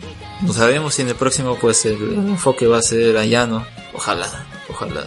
Porque hasta ahora no vemos a su madre. Ella preguntó dónde dónde va a ser el partido de Ayano. No sé, hasta ahora está buscándolo el lugar, imagino. Está perdida por ahí. Alguien, alguien ayúdela, por favor. Y que se encuentre de una vez a dos personajes, se exponga lo que tenga que exponerse y ya nos muestren una Ayano más como en el opening, ¿no? Que está alegre con jugando el badminton. O al Ayano que hemos visto en el tercer capítulo. ¿Qué pasó de ahí luego, no? Se encontró con Connie y se jodió todo. Hablando de Connie, pues volvió a aparecer. Pero esta vez creo que tal madre, tal pupila porque también esta chica se perdió y tomó otro tren y se fue a quién sabe dónde. tiene, tiene, mismo, tiene el mismo sentido de ubicación de Zoro, ¿no? De One Piece, ¿no? Que acá se para perdiendo. a ver, ¿algún comentario más sobre el capítulo? ¿Qué les pareció este Ayano así? Ya, ya no sé qué pensar de ese personaje. O sea, su actitud sí me parece insoportable pero a mí no me molesta tanto que, su personaje haya, digamos, bajado, porque no todos los arcos tienen que ser de que va, el personaje va superando las cosas y cada día se va convirtiendo en mejor persona, qué bonito. No, acá que hayan tomado lo contrario y que, que sea cada vez peor, a mí sí, sí, mm, me parece bueno porque no es algo que se ve comúnmente. Lo, lo único que critico es que la hayan hecho tan insoportable. Claro, ese es el detalle tal vez que nos muestren que es fría ante sus oponentes, ya, pero es, creo que va más allá de eso, ¿no? Es muy petulante, eh, no, no tiene esta actitud deportiva, y no sé qué lo triggerió, que Connie le dijo, ya ni me acuerdo que le mencionó sobre su madre, y creo que a partir de ahí pues se queda así choqueada o traumada. La duda que tengo actualmente es cómo lo, cómo lo van a este terminar, o sea, no me vas a decir que simplemente jugó, intercambió una palabra con otra y ya seguro de, todo, de todo el mal, ya vuelve a ser la llano surgiente que siempre hemos visto, ¿no? O sea, eso sí me parecería mal escrito. Mira, ahora que lo pienso, esa llano que nos habían mostrado en los primeros capítulos que está así toda amigable con Elena, ¿no sería una llano falsa también? Porque es como una llano que, que niega su, su pasado de badminton o que le gustaba, ¿no? Por eso cuando lo muestra, oye, este club de badminton Dice, ah, no, como que igual se mostró de la misma forma, pero siento que. ¿Cuándo es la verdadera Ayano? Creo que tal vez el único vistazo que hemos visto de ella fue en ese, en ese partido que tuvieron en el parque con Aragaki. Preguntas. Lo que tú dices de que sea diferente, sí es posible, pero tratándose de que es un anime y es uno de los personajes principales, yo no creo la verdad que te hayan puesto que en el primer capítulo tiene una actitud falsa. O sea, por lo general el primer capítulo sirve para, para venderte cuál es la actitud de los personajes y de, qué va a tratar la serie. Eso es lo único que, que no me cuadra de, tu teoría. Bueno, yo con Ayano tengo, tengo sentimientos y pensamientos encontrados. Porque por una parte me parece bastante, no sé si decir, no sé si es la palabra correcta, pero valiente por parte de los escritores mantener ese, ese estilo con Ayano, ¿no? Durante varios capítulos y sin importar lo odiosa que llegue a ser para y hasta distante con el espectador, pero como es quizás es parte por, de lo que Ayano quería demostrar, ¿por qué? Porque ella no quería entrar al club de badminton desde un inicio porque eh, quizás ella misma se conoce y sabe que va a llegar a ese nivel, como ya lo había mencionado en, programas anteriores. Y sí, y lo de los sentimientos encontrados es porque de verdad allá no ya llegó un punto en que de verdad me expresa su forma de ser y solamente espero que cuando se encuentre con Connie, que Connie la revuelque para que no se regrese a su estado normal, si es que se podría decir normal, que es el de los primeros capítulos. Yo creo que a ver con la teoría que menciono es que es un personaje que cuando nos lo presentan y ahora viendo todo este, este background que tiene, no ha terminado de lidiar con sus problemas. Y trata de mostrarse alegre una forma de tal vez defensa o de negación en cuanto a lo que había pasado, ¿no? Y yo creo que el momento real en el que ella crezca va a ser cuando se encuentre con su madre y le pregunte y lo que resulte de eso, pues. No creo que sea para mal, ¿no? Yo creo que al fin y al cabo el personaje se va a poder librar esa carga y tal vez ser un personaje que le guste el badminton. Porque creo que la serie quiere apuntar eso, ¿no? El badminton es divertido. Ah, el badminton tiene que ser algo así que los personajes sufran, porque acá podemos ver a Nozomi sufriendo con ese entrenador, a Kaoroko también sufriendo con el, con el peso de su rival, a Rico con este, con tercer año que ya termina, con el hecho de saber que no es tan buena como Aragaki. Pero al final, pues, de cierta forma, Rico pues encontró que sí, badminton también es divertido. En el caso de Kaoroko, creo que no mencionamos eso en el programa anterior, pero me parece que si bien ella igual recibe el apoyo de sus compañeras, en la que en un principio dijo, yo no me, ¿para qué me voy a vengar? y todo lo demás. Siento que encuentra ese desfogue, ¿no? Cuando llore con su amiga. Tal vez nos presentan primero un lado difícil del deporte, para luego darte eso restante, ¿no? Que no todo, todo es triste, que no todo es amargo o, desolador en este caso. Ojalá suceda pronto eso con Ayano. Me gustaría ver qué hacen con eso. No creo que sea en el último capítulo, ¿no? Yo más, más que más que pensar que, por ejemplo, que Ayano haya tenido un- una careta al inicio, pienso que es un Ayano que ya había superado eso y había tratado de olvidar lo que es el badminton. Y cuando la reingresaron a esto de las del club, eh, volvió con sus traumas pasados. Y se convirtió como que en eso para tratar de como que meterse en una burbuja donde nada le afecte para poder jugar tranquila. Bueno, algo más que agregar sobre ese capítulo.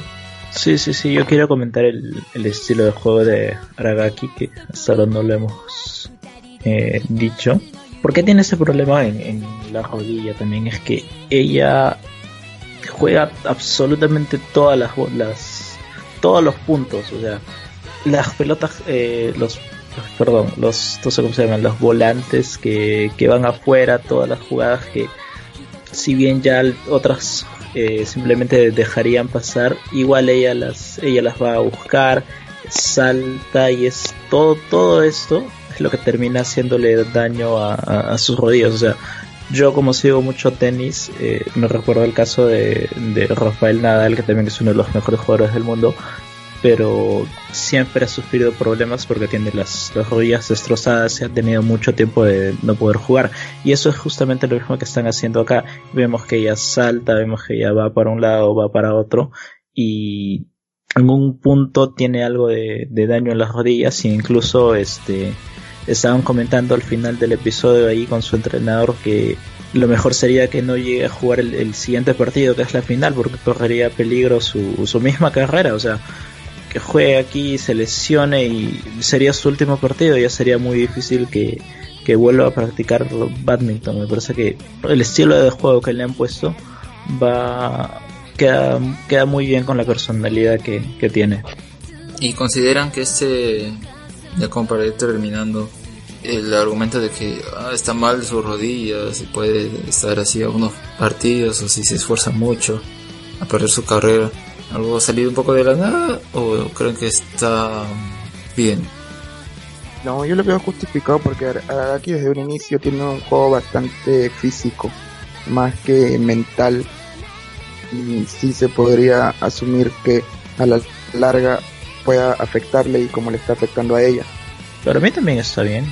O sea, que, que lleguen a tocar simplemente el, el tema de que puede estar lesionada y puede tocar, eh, afectar su, su posible carrera y debería tocar las cosas, tomar las cosas más en, en calma está bien. O sea, acá no te dicen algo así como que no, tiene una enfermedad en el corazón y, y va a estar jugando y por eso no va a poder volver a jugar.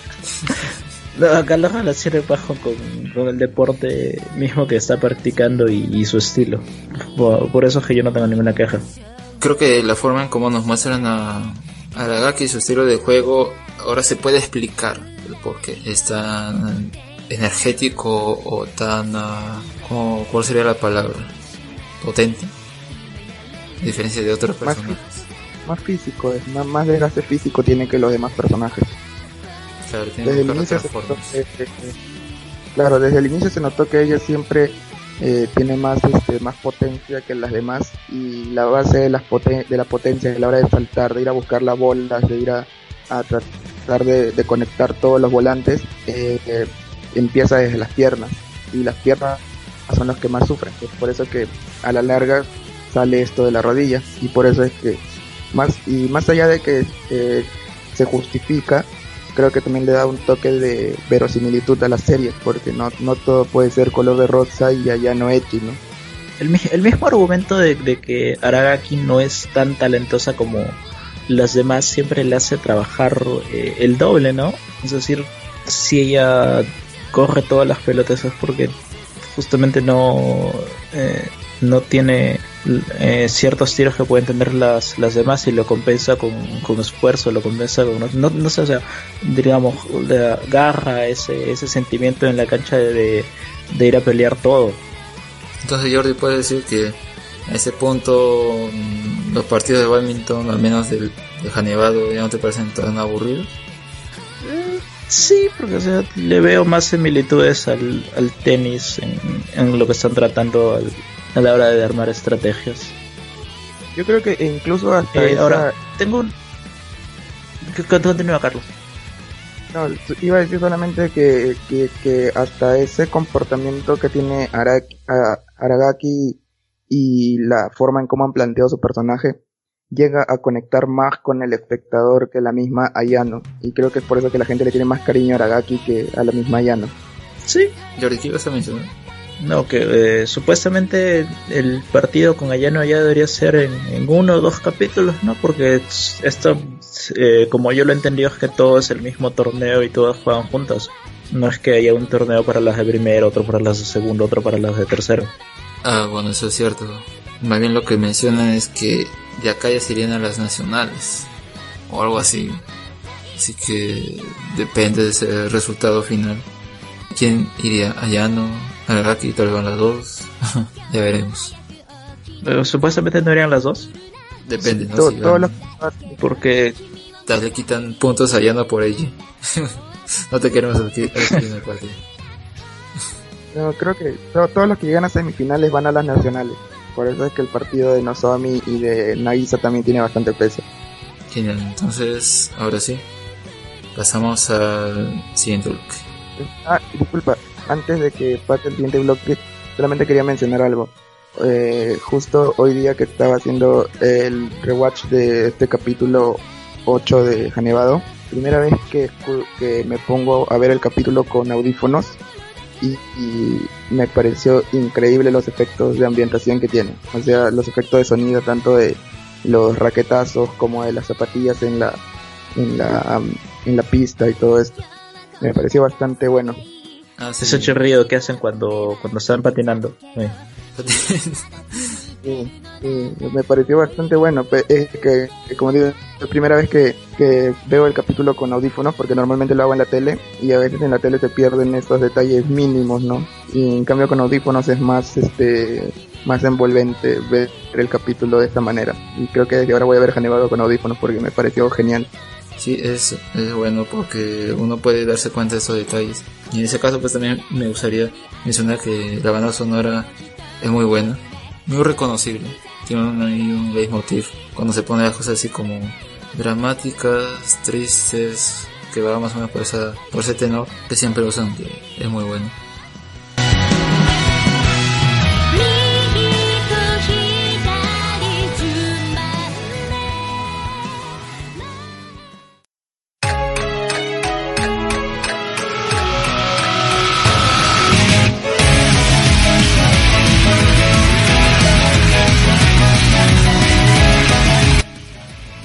Ay, Gate, cero. ¿Por qué tuviese que salir con ese capítulo?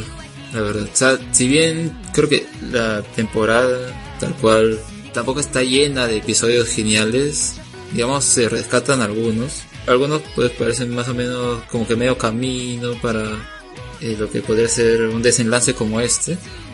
Pero en este siento que ocurren más cosas ilógicas y un poco mellando lo que estaba viéndose eh, interesante el camino que hubiera podido tomar tomamos solo hasta el capítulo 17 pero bueno a ver qué tenemos acá primeramente Mayuri no había muerto no solo le había caído una una esquirla o algo así ¿no? y pum se cayó pues no, no era Kagari como, como habíamos mencionado. Más bien Kagari es la que se, ahí está aparece y justamente porque ve a Mayuri ahí tirada en el piso, piensa que le han hecho algo y se va de frente a atacar a, a estos militares. Yo creo que eran wannabes y les pusieron el traje de militar ¿no? para que parecieran más serios. Y por hacerse los graciosos les cortaron el cuello. ya que mencioné, ya que mencioné el tema de los militares, toda esta escena me pareció muy forzada, muy real, para ser cierta. Me bajoneó las ganas que tenía de continuar con el episodio. Sentimientos encontrados también, porque esa temporada no ha estado mal, pero siento que ha perdido fuerza en los episodios que parecían más slice of life, como por ejemplo Daru y la flaca, y esa clase de detalles. Entonces es como, eh, siento que esos episodios le han restado a lo que Steins Gate había estado creando, ¿no?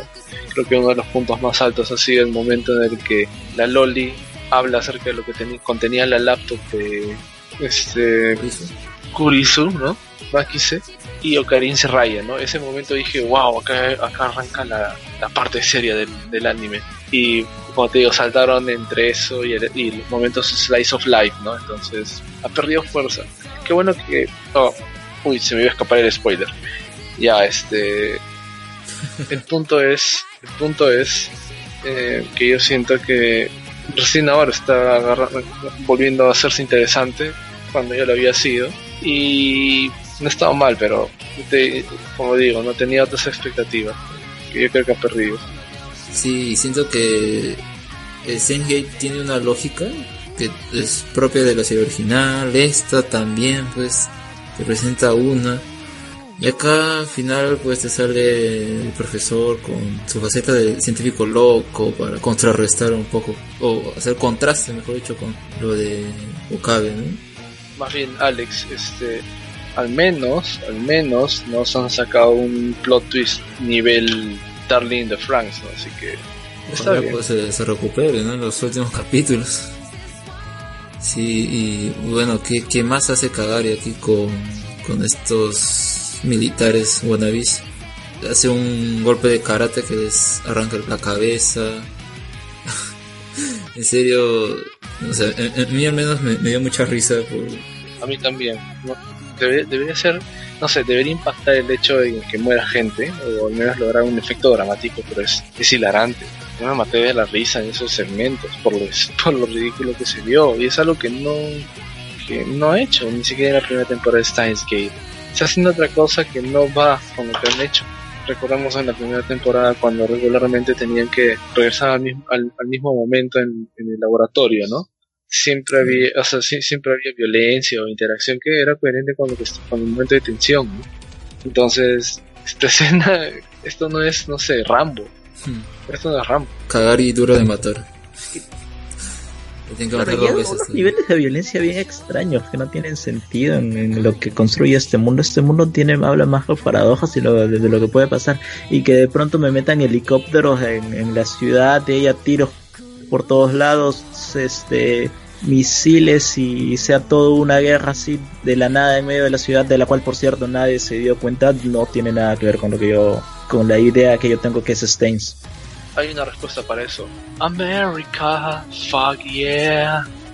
Incluso acá se preguntan cómo que está sucediendo todo esto y en Japón o sea no entiendo. lo hacen mal y encima se critican entonces Alex America, fuck yeah, esa es la única explicación. Mira la esquina. sí, pues un, episodio muy loco como su plan. Que de verdad no, no sé, de verdad ya ni sé si que luego van a profundizar más en la paradoja que él mismo crea. Como de toda esta forma al menos quiere tener algún sentido, pero bueno, luego de esta de esa matanza, Kagari muere una vez, en su momento ahí dramático, luego muere otra vez para detener a Leskinen. Ahí así se despide por completo. Eh, Mayuri y, y Suzuha pues se van al, a la máquina del tiempo, ¿no? Luego de que Leskinen sale con su, con su plan malévolo. Solo le faltaba reír guajaja, como villano caricaturesco. Suzuha, Mayuri toman el, la nave y justo en ese momento viene un misil y adiós máquina, adiós techo. y si bien pues Legend menciona que en ese, ese mismo día es conocido porque se destruye la máquina, incluso también he visto comentarios que la gente podría pensar que no se murieron acá, ¿no? Pudieron saltar y te hacen acá otra vez la jugada de ¿estará muerta Mayuri o no? Pero yo creo que si te dejan ahí los restos de la nave, debe ser porque pues Mayuri y Suzuha y quien sea que estuviera por ahí ya murieron, ¿no? Creo que lo único que no murió es el doctor, porque él sí no te muestran su cadáver ni nada. Él debe haberse muerto ahí. Y luego de todo esto, pues Okabe decide volver al laboratorio, usar el microondas, pero todavía no estaba terminado. Y, se queda ahí. Con ese mensaje que le manda Mayuri, diciéndole que, le gusta, y diciéndole sus sentimientos prácticamente. Y nada más. Ese es el capítulo muy, muy racional. Yo de verdad hubiera esperado que sea algo más realista y que cuando estén saliendo del edificio encuentren a un policía. Pero nada, nada. Esa parte donde tú justo mencionaste que por qué está pasando esto en, en, el mismo Tokio, parecía hasta un meta comentario de la misma serie, porque era totalmente cómico ver todo eso. Ver al doctor con su que parecía este el doctor este loco de Crash Bandicoot riéndose por estupidez y media y con una explicación bien vaga, bien pobre de lo que era este su viaje, su, su, mensaje del futuro, donde supuestamente le decía que iba a haber una máquina del tiempo y él quería probarlo. Y Ocarin que le dice, no, sí, tipo, tipo telenovela, ¿no? Oh, usted sí es un verdadero científico loco yo de verdad me bajoneó bastante este capítulo porque en el anterior habían llegado a un punto en el que yo dije ya, este va a ser mucho mejor, o por lo menos no mucho mejor, pero va a ser, va a ser mejor o va a mantener su estatus. y acá se bajó todito, todito, todito se bajó.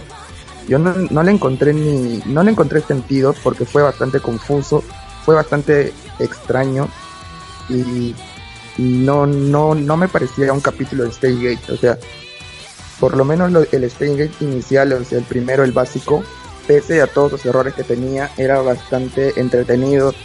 Se trataba de justificar, quizás por medio de algunas conveniencias, pero lo hacía. Este no le encuentro ni siquiera esa justificación que tenía el primero. Y eso sí me parece un bajón increíble. Como un soufflé, ¿no? O sea, en el episodio anterior, en el 17, pues recién salió del horno y estaba ahí perfecto, todo inflado. Y ese siguiente se desinfló todo le dio mucho aire, ¿no? Esquina se puso a hablar demasiado y al final se malogró. y dice así que termina con este locurón, parecen dos helicópteros. Y mira, más allá de que no tiene razón mucho el argumento de estarse atacando en la ciudad, la misma animación, a ver, no ha estado tan buena, pero yo creo que cuando hacen estas escenas se nota más aún, ¿no? Acá Kagari moviéndose, Suzuka creo que también, ¿no? Y tienen algunas escenas de pelea. Se, nota mucho que no se ven bien. La fluidez, la fluidez de las escenas no son buenas. En los helicópteros se ve muy mal CG. Se ven muy chiquitos, parecen que parecen fueran helicópteros de juguete. o drones, tal caso. Hubieran puesto drones, ¿no? Hubiera tenido más sentido. Mira, si esto viniera de, de cualquier otra serie así de, de sci-fi que quiere meterse a hacer viajes en el tiempo y y termina dándote un, discurso a medias y terminando con una gran escena de acción porque no sabían qué hacer, yo te lo perdonaba. Pero viniendo de Stains, que como, como ya dijo Carlos, metía conveniencias en, en ciertos lados y, jalaba mucho. Pero al final quedaba bien, lo armaba de tal, de tal forma que no te quejabas. Acá ver este episodio, la verdad, me dio pena. Además de que venía con todo el hype de que los dos últimos eran muy muy bueos y llegaron a un punto todo lo que han hecho en este episodio, pensándolo bien, este, no sé, no tiene tanto sentido. Revivir a Mayuri en el episodio anterior quedaba, quedaba perfecto que ya, acá murió Mayuri y Yokarin tiene que regresar a, a todo lo que son los D-mails. ¿Para qué meterte otros 20 minutos donde revive, hay toda esta pelea y al final vuelve a morir? O sea, simplemente lo hubieras dejado con la, con la, primera muerte y ahí te empalmabas de frente y todo el mundo quedaba contento. Me parece, me parece que no, no sirve para nada. Encima también el, el email de, de, de Daru también queda en el aire. Es que sus ojos tenía el celular y si sus ojos murió, explotó de mil pedazos, pues su celular también. Y no, no tuvo tiempo de decirle, oye, si hay una forma.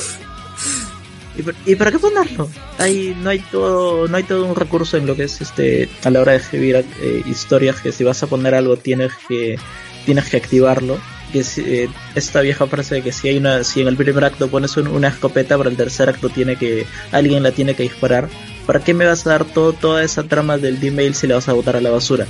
No lo justifican en ningún momento, a menos que no sé, de la nada en el próximo capítulo me digan que de verdad antes de que caiga el ajuste lograron viajar en el tiempo y aparece otro email por ahí. Yo creo que sería más pendejo. Ojalá, ojalá sería la única forma de, reparar esto. Que en ese momento que la máquina se transporta, aparece justamente otra máquina y esa máquina es la que destruye el, misil y por eso vemos esos restos ahí de, de un aparato tecnológico. Pero no sé, me suena muy, muy inverosímil. Mira, la única solución que le veo a todo este desmadre es que al final pues logran hacer la máquina, uh, viajan en el tiempo, previenen todo este, tanto para el bien de la misma serie como para el bien de los espectadores que la seguimos. Y no pasó. Y de ahí, bueno, de alguna forma se le ingenian para salir de ese aprieto. Pero bueno, vuelvo a mencionar, creo que el esquina no está muerto, solo lo habían noqueado y se quedó ahí en el piso. Tienes, tienes razón, porque recuerdo mucho que Daru le dije a Suzuha algo así como que no, no, no puedes matarlo porque si no te terminaría siendo igual a él o algo así. Eso es estúpido, ¿por qué salen con eso? O sea, la típica frase de no lo hagas porque te vas a convertir en él. No se puede usar para todo. Y esa es una muestra. Esa frase creo que solo la metieron ahí para hacer relleno. Porque no, no va a ser lo, mismo, pues, ¿no? O sea, por más de que Suzuha, a ver, Suzuha mata acá a la esquina. Ya pues, no creo que haya prevenido nada, porque estoy seguro que igual hubiera venido el misil y las hubieran matado. Pero aún así, ¿no? Al menos nos aseguraríamos que el personaje ya no, ya no va a molestar más. Lo peor es que está en juego la Tercera Guerra Mundial y sus vidas mismas, o sea, no tiene ni un maldito sentido dejarlo vivo al profesor. Eso ya no fue la Tercera Guerra Mundial. Parecido, ¿no? Más o menos. No, sé, pero ahorita State Gate me espero cualquier cosa. Y sabes que lo más curioso de todo esto, que si es que es como tú dices, que logran construir la máquina del tiempo y regresar para salvaguardar a todo lo que había sucedido, es un poco difícil hacerlo en cuántos episodios, cuatro, seis que le quedan a Gate O sea, todo, todo, todo lo que han construido hasta acá lo van a desmoronar en seis capítulos cuando, por ejemplo, la primera serie se tomaba más de 12 capítulos tratando de de corregir las líneas de tiempo. No me parece bastante jalada de los pelos y yo me aventuro a decir que va a terminar recontra mal este Gate pero... Un cero de nota. sí, pues. Sí. Estaba pensando, este, matar al, al profesor no generaría otra paradoja. O sea, si supuestamente en el futuro, o sea, Lensken vive hasta que se encuentra con Kagari y en el futuro la manda al pasado, matarlo no sería este que en el futuro no se encuentre con Kagari por lo tanto no la pueda mandar. Bueno, mejor, ¿no? O sea, yo creo que tal vez debió haber pensado en eso también, para que así al menos uh, Kagari no, no, no pase por esta experiencia de que le graben el cerebro. Pero no, te vas a parecer a, a, quien odias si lo matas, así que no lo hagas, ojos Te lo dice tu papá. Creo que más detalles del episodio no tiene, ¿eh? porque básicamente todo se centra en eso, ¿no? Empieza Leginin hablando, luego pues Ocarin lo detiene, se va a la azotea, ve qué es lo que sucede, porque escuchamos disparos y todo. Luego viene el mismo con su plan, prende su MP3 y llegar y no sé qué quería, ¿no? Solo decir con qué canción era que, que accionaba su, agente durmiente, sí, a lo Winter Soldier. En vez de un libro, pues es Mozart. Y, ah, bueno, sobre esos mensajes que habían aparecido en ese canal, creo que fue una reminiscencia 4chan o algo así, en el que ahí hablaba alguien, pues, ¿no? Sobre cosas extrañas como padre o Dios. Y bueno, Legend uh, dice que sí, se estaba refiriendo a él y quien sería todo eso sería Madeos y sí, habían hecho todo esto principalmente para tener las memorias de alguien que tenía una teoría sobre crear máquinas del tiempo. Pero siento que a ese punto ya no importaba. Y eso que recién había empezado el capítulo. Al final nada más su, mensaje de Mayuri, ¿no? Diciéndole a Ocarin que, que lo ama y todo esto. Y también que queda en el tacho por el pésimo capítulo que ha sido este número 18 de Stay Gay Zero. Yo concuerdo con Carlos y no tengo nada más porque, porque la verdad ha sido un pésimo capítulo. Se ha demorado un montón en todas las partes de, de pelea y lo poco de, argumento que nos, que nos ha sido bien blandito y no ha sido para nada con lo que nos tiene acostumbrado O sea, ya sabíamos que era otro, otro director, pero yo no, yo no sabía que también era otro escritor porque no parece nada de, del original. Creo que Alessandro nos comentaba que había cogido varias partes, no solamente de la novela visual, sino de otros lados. Tal vez de fanfics también cogieron y lo metieron ahí. no le encuentro sentido, la verdad. Eh, en Anime News Network comentaban en el review que habían hecho sobre el episodio, más allá de los detalles que hemos mencionado, este arco, el arco de Arclight, que así se llama este proyecto, ¿no? cuando Ocarina pone nombres extraños a sus planes, en este caso se llama Arclight, dice que tenía muy muchos muchos fans que querían ver esto. O sea parece que en, el material original estaba bien planteado todo. Eso sí me da curiosidad saber. ¿es realmente así como sale en la novela visual? ¿o es distinto? tal vez la forma como lo han puesto es que es tan ridículo tan incoherente con su mismo universo que no que la percepción que tenemos es esa no y tal vez en el en ese videojuego pues se entiende mejor, tiene más sentido, no es tan cringe o tan salido de su universo. Eh, Carlos, no sé si has visto Eraser. Sí, el del chico que regresa en el tiempo para salvar a su mamá. Al final más o menos es algo así, ¿no? En cuanto al villano, porque ahí le cuenta todo su plan y no, lo dejé, te dejé vivo porque quería alguien que me significara un reto y etcétera cada más o menos es lo mismo, ¿no? Es un villano que siempre era el villano y había dejado que todo esto pase porque porque así pues tenía que suceder y, ya, ¿no? Incluso, incluso se gana la confianza del protagonista, ¿no? Como que se vuelven cercanos y al final como que um, sale de la nada y dice yo soy el villano aquí y comienza, como, tú dices, ¿no? a explicar todo el plan como si le hubieran dado una hoja escrita, ¿no? Y dice, ya, toma, léete esto ahí. Y todo carece de sentido, igual, igual que Raíces también, o sea, también es bien, bien extraño. Sí, Raíces llegó ese momento y, y, se, se, fue al diablo, ¿no? Claro, es, eres, es otra de las series que es, el final se desinfla un montón y me parece que es por falta de tiempo, porque toda la historia la llevaban muy bien y tenía sus puntos sentimentales y todo. Pero es como que en el capítulo final ya, ya simplemente no lo intentaron. Es como que mete todo lo que puedas porque ya, ya, no, ya no nos queda eh, más que este episodio. Acá, acá tienen todavía seis episodios y lo podían llevar mejor. Yo no sé en qué cabeza puede caber que en un techo, aparecen militares de la nada. No sabemos tampoco quién fue quien murió, la otra motociclista. Podemos especular. Yo creo que debe ser la señora esa con apellido latino, porque ahí menciona, ¿no? Reina, reina, sí dicen, dicen que ya reina, algo así, reina creo que se llamaba la, tía. Reina Pachas. Reyes creo que se llamaba. Ah, Rey. Eh, eh, es probable que si haya que matar, nunca la vemos, nunca importó. ¿Y, por, ¿Y por qué era ella? ah, porque estaba con el doctor nomás. Qué interesante. ¿Sabes?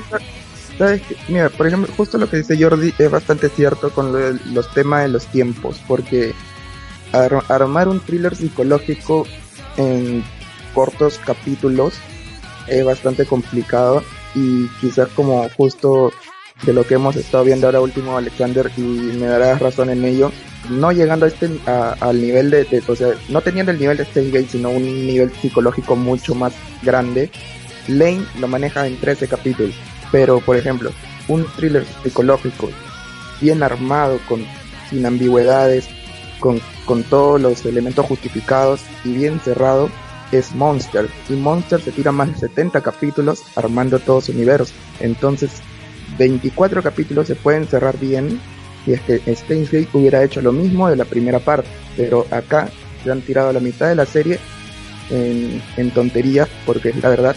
Y prácticamente está quedando igual que Racer, ¿no? Que Racer empezó bien y a partir de la mitad para adelante comenzó a caerse, tratando de justificar todo lo que se había planteado a la, a la velocidad de un correcamino. Mira, si este capítulo 24 que va a salir creo que con un Blu-ray de la serie, si al final dice todo es una joda de Tinelli, bravo, ¿no? Se lo acepto, se lo compro, se lo perdono, todo. Si no me sale con eso, ya. ¿Para qué sacan eso? ¿Para qué? ¿Por qué ponen un capítulo que no salió al aire para hacer material original, para vender más tal vez? Ya, pero tal caso dicen, el capítulo 23 va a ser el final, tal vez va a, dejar, va a ser un cliffhanger. No entiendo qué quieren hacer, en serio. Qué, qué lástima. Ya habíamos mencionado que el, ahora, ahora el cero tiene valor. Ahora creo que el cero volvió a ser uh, sin valor en la posición de los números acá. Lo que sí queda seguro que ya no escucharemos al Totoro. Por lo menos estos capítulos. no sé, ustedes qué piensan. Pero déjate de cosas, eso era contra molesto. En, en Cero no lo han utilizado tanto, pero en el original sí era bien molesto. Mira, ahora que me has hecho acordar, el episodio termina con Rukako viendo este... A veces en, Japón tienen sus tradiciones en cuanto a fiestas. Y ponen este... Yo lo había mencionado antes también, ¿no? Que ponen sus deseos en, en una hojita y lo ponen ahí en una planta. La cosa es que Mayuri había puesto... Voy a encontrar ahora mi... ¿Cómo se llamaba ese, ese personaje en la leyenda? Que es prácticamente su alma gemela, ¿no? Bueno, ¿dónde lo encontrará? En el cielo.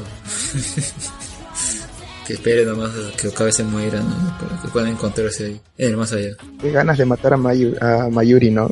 En este Gate. Ahora sí creo que Mayuri ha muerto más veces que Krillin, de verdad. Ahora sí explotó de verdad, ¿no? Solamente le falta decir, ¿no? Freezer, así. bueno, creo O que Goku. Goku creo que decía, no me acuerdo, esa vaina la vi hace años también. Bueno, creo que con eso es todo lo que podemos comentar de Steingate. Es el momento. Por favor, sorpréndenos, pero de una buena forma.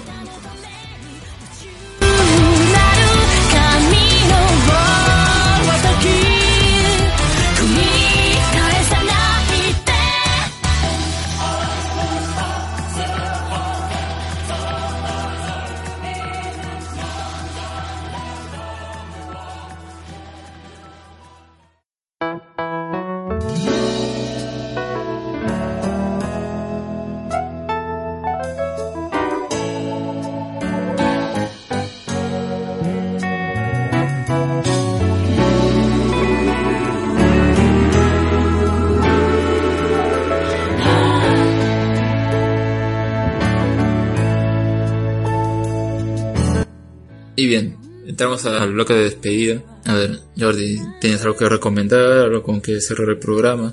Eh, no, ya no, porque en realidad solamente he visto los, los episodios de esta semana, más, más me lo he pasado viendo este DuckTales, que hace tiempo que quería hacer maratón. ¿Y qué tal está? No, está muy buena, me parece que esta está mejor que la original. ¿Aoti? no, no, no, no creo. Ah, Carlos, en tu caso.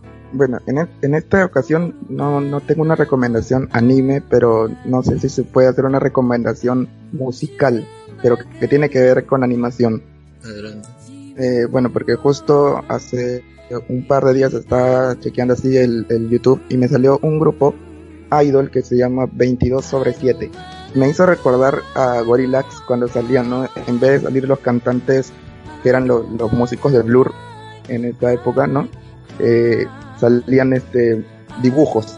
Igual acá, en vez de salir las cantantes idols, salen unos dibujos y la animación está hecha por CGI y se ve el avance que, que han tenido de 5 meses para atrás hacia su último video.